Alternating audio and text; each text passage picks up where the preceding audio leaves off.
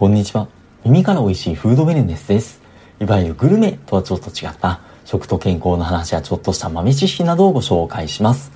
で、今回のテーマは、ニンニクなんですけども、いかがでしょうか？ニンニクってお好きでしょうか？まあ、ニンニクはもちろん風味、味を良くするっていう面からも非常にメリットがあって、まあ、日本だけではなくて、もう世界中の料理で使われてきた食材になっているんですけども、それだけではなくて、まあ、ニンニクは元気の源とか、まあ、なんかスタミナがつく、みたいな風に言われたりもよくしますよね。現に、まあ、ヨーロッパでも古い時代から、まあ、勢力をつけるために食べられていたそうでして、例えば古代ギリシャのオリンピック選手に成果を上げるために与えられていたですとか、あとはそのローマ時代のそのローマ兵士がニンニクを食べてから出院したっていう風な言い伝えもあったりもします。そして日本には10世紀頃に中国から伝来してきたらしいんですけども、昔から悪液退散に効果があるっていうふうに信じられてきたそうでして、で、現代においても健康効果、例えば血流改善とか疲労回復とか免疫力の構造とか様々な効果があるっていうふうに言われていまして、中でもニンニクって抗酸化力が野菜の中でも抜群に高くて、例えばまあ酸化しやすい油の料理とか、あとは肉料理とかに加えられること多いですよね。そういうのに加えることで、料理全体の抗酸化力を大きく高めてくれるっていうふうにも言われています。なので、まあ、風味も良くて、まあ、健康にも期待ができるかもしれないこのニンニク、ガンガン取り入れたいねっていうふうに言いたいところなんですけども、やはり大きな大きな懸念点がありますよね。何よりも匂いだと思います。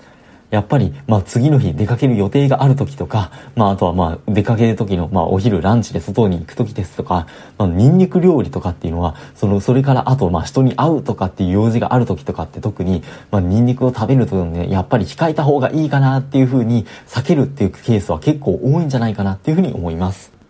外食だったりですとか、まあ、調理済みのものに入ってるニンニクとかっていうのは、もうコントロールのしようがないので、まあ、仕方がないかなと思うんですけれども、ただ自宅でニンニクを使う場合、調理する時っていうのは、ニンニクの匂いをなるべく抑える方法があるっていうのはご存知でしょうか？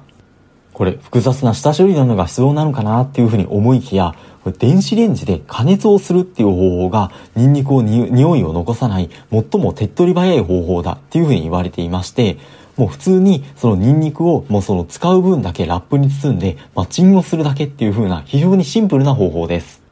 これはなぜかと言いますと、ニンニクの匂いの元となる成分はアリインっていうものなんですけれども、このアリインっていう成分はそれ自体には匂いはないんです。ただ、ニンニクを切ったりとか潰したりとかすることで、その細胞の組織が壊れて、その細胞からアナリーゼっていう酵素がまあ出てきて、その酵素と先ほどのアリインが反応することで、香り成分のアリシンっていうものに変化をします。ただこの匂い成分に変化させるこのアナリーゼっていう酵素なんですけども、まあ、酵素なので熱に弱いので切ったりとか潰したりとかして細胞からこれが出てくる前に熱を加えることによって壊れて働きが失ってしまわれます。なので調理に使う前に丸ごと加熱をする。まあ、特に電子レンジだと、まあ、水分子の振動によって熱が加えられるので、芯の方まで、まあ、熱が入りやすいので、その中まで、まあ、熱が加えられることによって、匂い自体が発生しなくなるっていう風なメカニズムです。ちょっとこれは朗報じゃないでしょうか。もうニンニクのもう匂いは出さずに、しかも電子レンジで調理めっちゃ簡単な方法でニンニクの風味が楽しめる。で、それに越したことはないですよね。ところがここでまた別の問題が発生しまして、というのも、このアリシンっていう匂いの成分こそが、まあ、抗菌作用ですとか、抗酸化作用とか、まあ、生活習慣病予防とかに関連するような様々な効果が期待できる成分の元になっているものでして、なので、電子レンジ加熱によって、その匂いは取れるかもしれないんですけども、匂いが取れると同時に、その成分に期待できるような健康効果っていうのも薄れてしまうってことになってしまいます。うーん、まあ、世の中トレードオフって言いますか、なかなか完璧にはできないもんなんだなっていうふうに、こんなところでも思ってしまうところではあるんですけども、やっぱりその健康効果っていうのを、まあ、なるべく高めたいと思うと、このアリシンっていう匂いの成分っていうのはなるべく活かした方が良さそうでして、なので、調理の場合っていうのも、さっきとはまた違って、その、まあ、なるべく細胞を壊すように、まあ、み、みじん切りとか、まあ、細かく刻んだりですとか、まあ、すりおろしっていうのが一番細胞が壊れてベストみたいなんですけども、まあ、そういったった、まあ、調理によって、そのアリシンの成分を高める方がどうやら良さそうです。さて、ここまで、まあ、もともとニンニクに含まれるアリーンっていう成分が、アリシンっていう匂い成分に変化するっていう話だったんですけれども、このアリシンっていう成分自体もさらに非常に変化しやすくて、で、このアリシンから変化した後の成分も含めて、その抗菌作用、殺菌作用ですとか、抗酸化作用とか、また疲労回復とか、血液サラサラとか、いろんな効果が言われているんですけども、その変、アリシンからさらに変化する成分の一つとして、アホ塩っていう成分があるんですけども、このアホ塩って名前、聞いたことある方いらっしゃいますでしょうか？個人的には強烈な記憶が残っていまして、だいぶ昔にはなるんですけども、テレビでアホエンオイルっていうのが紹介されていまして、その VTR で、まあ、坂田敏夫さんとかが出てきまして、まあ、アホエンとアホっていうのは、あの、まあ、ニン、ニンニク、スペイン語でニンニクっていう風な意味らしいので、そのアホとは関係はないんですけども、まあ、その強烈なインパクトがあったなっていう風な記憶があるんですけども、まあ、ちょっと話はそれましたが、そのニンニクの匂い成分のアリシンがさらにあの変化した成分の一つが、アホ塩っていうものでして、このアホ塩は油に非常によく溶けるっていう風な性質があります。なので、すりおろしたりとか細かく刻んだニンニクを油につけておくことで、効率よくアホ塩っていうのが油に溶け出して、その溶け出したそのオイルっていうのを、まあ、その料理とかに使うことで健康効果が期待できるんじゃないかっていう風な話でした。そもそもニンニクっていうのは、まあ、高血圧の予防効果ですとか、まあ、血中コレステロールとか中性脂肪値の改善に効果がありますよっていう風な研究広報がいろいろあったりもするんですけども、それプラス、まあ、特にアホ塩っていうのは、まあ、その抗がん作用が強いっていう風に言われたりもしています。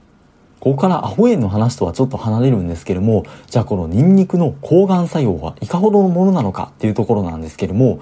2009年にフードケミカルっていう風な専門誌で発表された、まあ、研究で、とまあ、8種類の人の癌細胞に対して、とまあ、様々な野菜、まあ、合計34種類の野菜の効果っていうのを、まあ、まあ、人ではなくて試験体内実験なんですけれども、それによってその癌、抗がん作用を調べたっていう風な研究があります。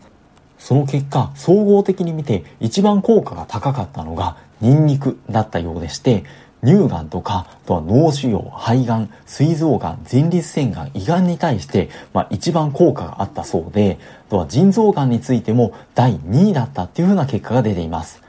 ここまで力が強いと、もうがん細胞だけではなくて、普通の細胞ももろとも攻撃してしまってるんじゃないかっていうふうに思いそうではあるんですけれども、でも、がん細胞の増殖を80%近く抑えることができた一方、まあ、普通の細胞については増殖作用を示さなかった。つまり、がん細胞だけを攻撃したっていうふうな結果が出ていまして、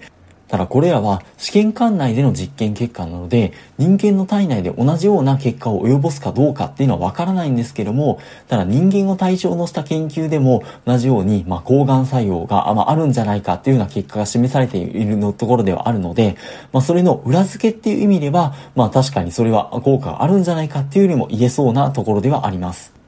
ところでこれらの研究は食事のせいで知らないためにっていう書籍でも紹介はされているんですけども、まあ、その本の中では、まあ、ちょっとニンニクの匂いの話に戻るんですけども、まあ、ニンニク食べた後、まあ、口から匂いするじゃないですか。でもそれっていうのは口の中にニンニクの匂いがこもっているっていうわけではなくて、そのニンニクを食べた後っていうのは血流に、まあ、その匂い成分、まあ、その健康効果の成分っていうのが、まあ、吸収されているので、それが肺から吐き出される時に、まあ、そのニンニクの匂いっていうのが出出てくるからだっていうふうに言われているんですけれども、逆に言うと、このニンニクの成分がその息とともに肺から出るときに細菌を排除する効果が期待できるかもしれなくて、なので、まあ、重度の肺炎の補助治療としてもしかしたらニンニクが使えるかもしれないねっていうことを言及しているような研究もあったりするようです。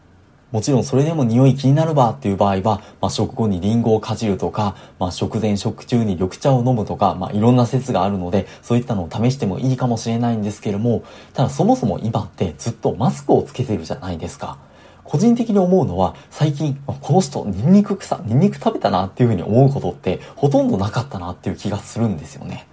まあ、それって単純に人の接触が減っているですとか、まあ、距離を空けているからなのかもしれないんですけども、このマスクをつけてなくちゃいけないようなご時世だからこそ、今までほどニンニクの匂いをそれほど気にせずに健康効果もまあ踏まえつつニンニクを食べるチャンスなんじゃないかなというふうに思いまして今回紹介をさせていただきました次第です。なんか微妙な終わらせ方になってしまいましたがもしよろしければ引き続きフォローですとか良かった放送回、いいねなどしていただけますと幸いです。素敵なフードレンスライフを引き続きお過ごしください。本日もありがとうございました。